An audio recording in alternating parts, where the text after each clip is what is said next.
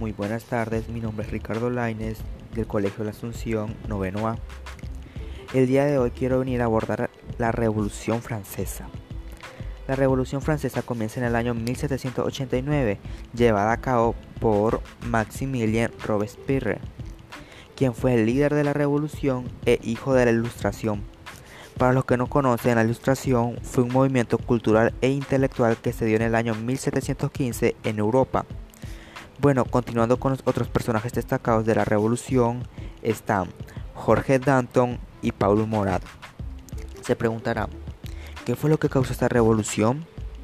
No fue nada menos que la desigualdad e injusticia por parte del antiguo régimen, quienes estaban al mando por Luis y María Antonieta, personas muy egoístas.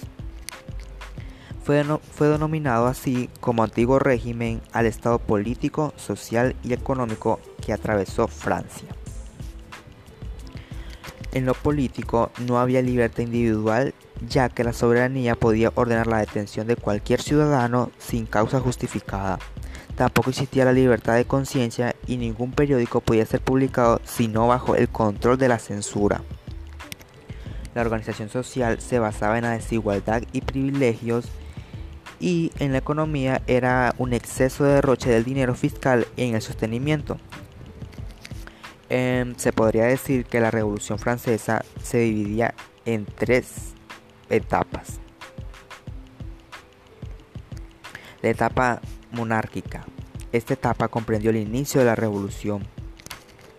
La etapa republicana. Esta etapa comprende desde el año 1792 hasta el año 1799, en la cual Napoleón Bonaparte, quien fue un militar y un estadista francés, da el golpe de Estado que derrota al directorio, llamado el 18 de Brumario, y establece consulado en provecho suyo.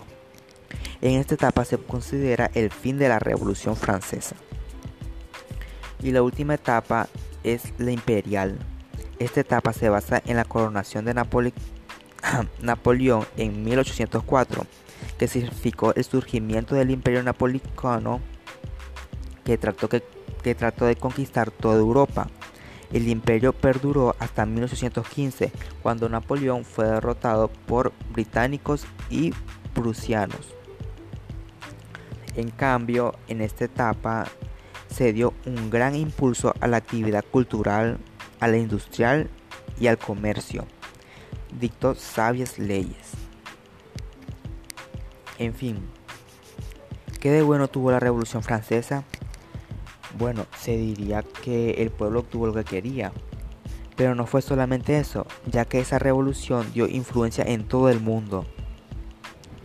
Entre algunos aportamientos que dio la revolución fue los derechos del hombre, la idea de la constitución, libertad, igualdad, entre otras cosas.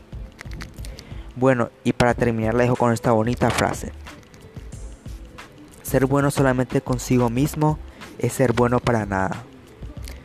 Que pase un lindo día.